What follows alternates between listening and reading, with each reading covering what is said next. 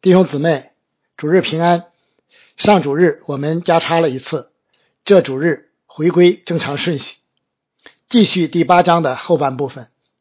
今天要分享的经文不长，是关于南国犹大王约兰的，就是与亚哈既结盟又结亲的约沙法王的儿子。巧的是，当时北国以色列的王也叫约兰。由于这两位约兰王，一个是亚哈的儿子。另一个是他的女婿，故两位约兰王是正儿八百的亲戚，从属氏到属灵都是。呃，一上来就关注这层关系，并非闲话，因为他们与亚哈的关系实在太紧密了。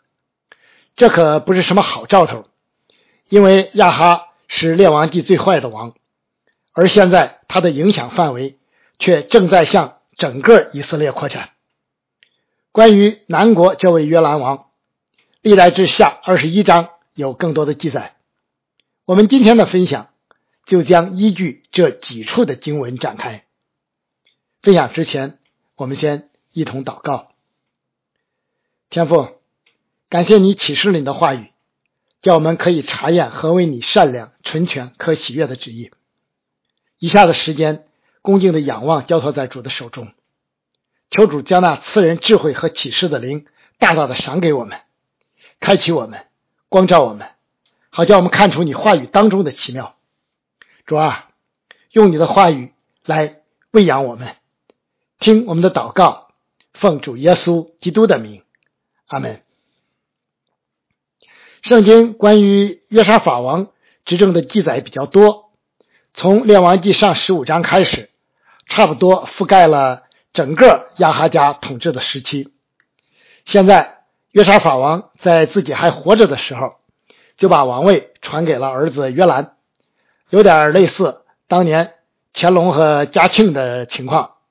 呃，不过乾隆的传位名不副实啊，看起来是实现了南国最高权力的平稳过渡，保持了政局的稳定，但非常遗憾。这实在是约沙法王一生最后的一大昏招。在此之前，约沙法王已经为这个儿子娶了亚哈的女儿亚塔利亚。这两个昏招加在一起，差一点儿就葬送了整个大卫王朝。为什么这样说呢？因为列王记给这位约兰王的评价是。他行以色列诸王所行的，与亚哈家一样，因为他娶了亚哈的女儿为妻，行耶和华眼中看为恶的事。这个评价是相当负面的。我们前面分享过，约沙法王的一生还是比较敬虔的，在宗教和政治领域都有所建树，但这个儿子却半点都没有继承下来。反而处处效法亚哈家的所为，毁约沙法的功业于一旦。究其原因，就是因为娶了亚哈的女儿，从而完全被带离了正路。而追溯这一切，恰恰是从约沙法开始的。约兰为王的时间不算太长，只有八年。圣经记载其恶行，主要表现在两个方面。其一是在犹大诸山建筑丘坛，使耶路撒冷的居民行邪淫，诱惑犹大人。当时正是北国巴利崇拜猖獗的时候。现在随着亚塔利亚进入了犹大，约兰自己不仅不加阻拦，而且在全国推波助澜，于是南国的巴利崇拜一发不可收拾，与北边的亚哈家。一样了。当年约沙法王所推动的宗教改革，至此完全失败，没有留下什么影响。到了这个时候，整个以色列南北两国全都陷入了偶像崇拜的境地，灵性状况处于十分低落与危险的状态。其二是王位一经稳固，约兰就杀了他的弟兄。和几以色列的几个首领，原来约沙法王还活着的时候，尽管立了约兰为太子继承王位，但同时也将另外几位几个儿子立为藩王，并加强他们的实力。这样安排的结果，在约兰看来，实在是对自己王位的极大威胁，也妨碍自己为所欲为。于是，便下狠手，彻底除灭了他们。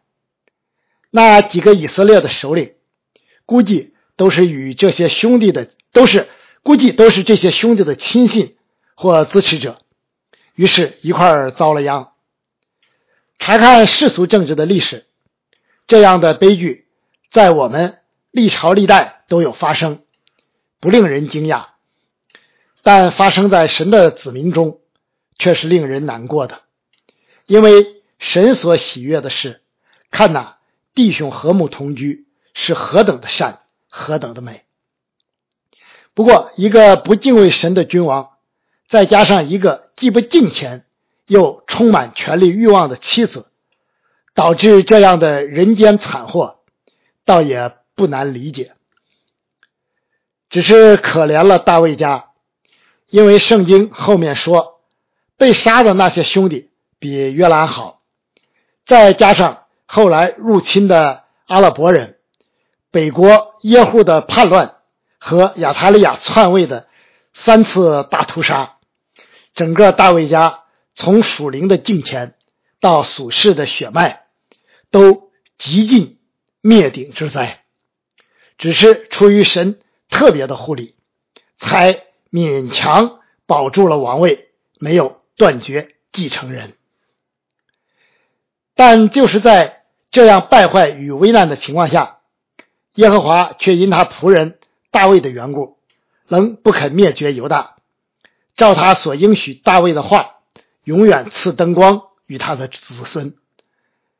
先知以利亚从北国寄信给约兰王：“耶和华你祖大卫的神如此说：因为你不行你父约沙法和犹大王亚撒的道，乃行以色列诸王的道，使犹大人和耶路撒冷的居民行邪淫，像亚哈家一样，又杀了你父家比你好的诸兄弟，故此耶和华将大灾与你的百姓。”和你的妻子儿女，并你一切所有的，你的肠子必患病，日加沉重，以致你的肠子坠落下来。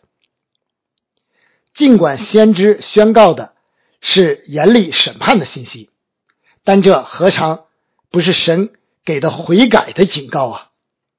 当年尼尼微王不就是在听见先知约拿所宣告审判的信息以后，带领全城悔改？而得救的吗？外邦人尚能如此谦卑，以色列人本当更胜一筹才是。呃，我们一定要清醒的认识到，只要神还向我们说话，不论有多严厉，就说明还有机会，回头就还来得及。等到神真不说话了，像扫罗王最后那样，麻烦。可就大了。可惜约兰王根本就没听进去，依旧我行我素。于是神的审判接踵而至。首先是以东反叛独立，不肯再做犹大的附庸。约兰王带兵前往镇压，企图恢复对以东的控制，结果被围困，勉强突围而出。同时，属犹大的利纳城。也背叛了。当年约沙法能控制以东，显明的是耶和华神的同在与祝福。现在约兰既与亚哈家一样，行耶和华看为恶的事，哪里能不失去这一切呢？国势的衰弱与失败，正是这一结果的外在体现。其次是非利士人和阿拉伯人来犯。掳掠了约兰王分散在各地王宫的妻子、儿女和财物，使其蒙受了巨大的羞辱与损失。这是对王恶行直接的警告了。只是王依旧不肯回头，还能剩下一个小儿子，乃是出于神的恩典，是神纪念大卫之约。再次是约兰王肠胃患病，不得医治而死。即使到了这个地步，我们还是看不见约兰有任何的悔意，依旧应着景象。圣经说：“不要自欺，神是轻慢不得的。人种的是什么，收的也是什么。”先知既宣告，结局就定然会是如此。约兰离弃神，最终也为神离弃。不要以为后面总有机会，悔改是越早越好啊！拖得越久，悔改就越难，更何况还不一定有机会了呢。呃，最后是约兰王死后，没有享受到作为君王的哀荣。人民没有为他烧什么物件，也没有葬他在列王的坟墓里。这从侧面反映出约兰为王的一生于国于民均没有什么益处，因此不被人纪念。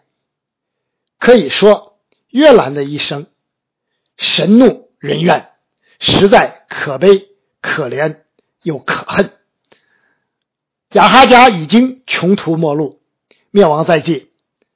此时，积极拥抱亚哈家的约兰王下场如此凄惨，也就难以避免了。中国有句谚语叫“近朱者赤，近墨者黑”，选择谁做朋友，进入谁的圈子，让自己受谁的影响，实在是人生的一大智慧啊。从约沙法到约兰，犹大的属灵状况急剧下滑，留下的教训值得反思。我们来看以下三个方面：第一是，一点面教能使全团发起来。约沙法王还是比较敬虔的，但就是与亚哈家睦邻友好这一点教，却一生坚持都不肯出去。即使受了先知的责备，还是依然如故。许多人做过面包，一点干面粉，经过几个小时的发酵，出来的竟然是一个大大膨胀了的面团这其中起关键作用的，不过是加入的那一点点酵母。在圣经中，酵常用于比喻罪。起初似乎看不出什么，但其隐藏的威力却不可小觑。随着时间的延长，后果往往触目惊心。故以色列人在逾越节之后，紧接着就是除教节，要清除旧教，吃无教饼七天。约沙法放入的这一点教，经过约兰和。亚哈谢两代不仅发出了与亚哈家一样腐败的面团而且差一点毁灭了大卫王朝，使大卫之约受到严重威胁。故此，每个人都要谨慎警醒。你今天不当的所作所为，也许就是放下了一点教，现在看起来似乎没啥。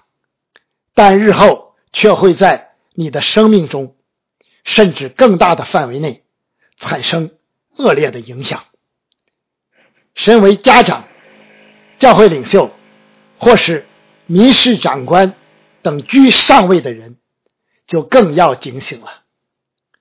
我们今天社会的许多问题与反常现象，许多不正是由历次政治运动，尤其是文革。发酵而来的吗？每当听到有人唱那些早该被清算的歌曲，你就知道这教的威力还远没有过去。作为活在其中，而又必须从其中分别出来属天的子民，教会任重而道远呢。第二是敬虔并不会自动传递。敬虔的父母，并不必然产生敬虔的儿女。作为罪人，人天生就是被逆神的，不需要专门学习。按说，约兰王为敬虔之父教养，并一度与其共同执政，应当继承其父的敬虔才是，至少也该保留一些正面的影响。但可惜，事实不是这样。从约兰王身上看不出一点约沙法的影子，反而是处处与亚哈家一样。来自妻子的影响明显盖过了来自父亲的影响，真是可悲啊！这其中当然有约兰自己和亚塔利亚的责任，但约沙法也难辞其咎。既然为儿子娶了亚哈家的女儿，约兰王也就被放在试探之中了。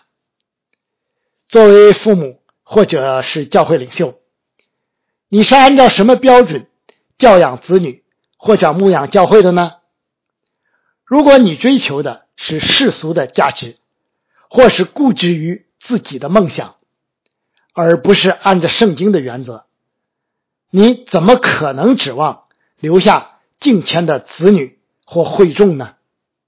当然，神有说不出的恩典与怜悯，但每个人却也是要为自己的所作所为向神交账的。唯愿每个弟兄姊妹都能分别为圣，不从恶人的计谋，不占罪人的道路，不做亵慢人的座位，唯喜爱耶和华的律法，昼夜思想，立志成为那。有福之人。第三是神是信实的，他的应许永不落空。因约兰离弃神，拒不悔改，神就降下审判。但同时因着给大卫的应许，神能满有恩典与怜悯，使大卫王朝得以延续。神派先知以利亚责备约兰，激动以东。菲利士和阿拉伯人攻击他，使他患重病。其重要的目的之一就是促使其悔改，从而离开亚哈家，归向耶和华。只可惜约兰充耳不闻，失去了一个又一个机会。即便如此，神也没有熄灭大卫家的灯光，始终为其保留了王位继承人。要兴起祭司耶和耶大，保证了大于大卫之约的完整性。今天我们生活在一个日渐动荡的社会大环境之中，教会也经历了长期的征战。我们的信心在哪里？盼望在哪里？就在于紧紧抓住主的应许，因为主是昨日、今日，直到永远不改变的。你们所遇见的试探，无非是人所能受的。神是信实的，必不叫你们受试探过于所能受的。在受试探的时候，总要给你们开一条出路，叫你们能忍受得住。主应许与我们同在，就必定与我们同在。主应许我们虽经历患难，但能可以胜过世界，我们就一定能。得胜有余，主应许供给我们日用的饮食，我们就一定不会缺乏。主应许赐我们出人意外的平安，我们就凡事祷告。主既带领我们走过了前面的路，难道后面会不管我们吗？一定不会的。故此，让我们放胆遵行主的教导。你们要先求他的国和他的义。这些东西都要加给你们，所以不要为明天忧虑，因为明天自有明天的忧虑，一天的难处一天当就够了。最后，我们以以西结书十八章最后的一段经文结束今天的正道。在此，先知向悖逆的以色列人宣告神的心意：耶和华不喜悦罪人死亡。乃喜悦其悔改而得生。恶人若回头离开所做的一切罪恶，谨守我一切的律例，行正直与合理的事，他必定存活，不致死亡。他所犯的一切罪过都不被纪念，因所行的义，他必存活。主耶和华说：“恶人死亡，岂是我喜悦的吗？不是喜悦他回头离开所行的道存活吗？一人若转离异行而作罪孽，照着恶人所行一切可憎的事而行，他岂能存活吗？他所行的一切义都不被纪念，他必因所犯的罪、所行的恶死亡。你们还说？”主的道不公平，以色列家啊，你们当听，我的道岂不公平吗？你们的道岂不是不公平吗？一人若转离一行而作罪孽死亡，他是因所做的罪孽死亡。再者，恶人若回头离开所行的恶，行正直与合理的事，他必将性命救活了，因为他思量回头。离开所犯的一切罪过，必定存活，不致死亡。以色列家还说主的道不公平。以色列家啊，我的道岂不公平吗？你们的道岂不是不公平吗？所以主耶和华说：“以色列家啊，我必按你们个人所行的审判你们。你们当回头离开所犯的一切罪过，这样罪孽。”必不使你们败亡。你们要将所犯的一切罪过进行抛弃，自作一个新心和心灵。以色列家啊，你们何必死亡呢？主耶和华说：“我不喜悦那死人之死，所以你们当回头而存活。”阿门。求主保守、祝福各处为主的名征战的众教会。阿门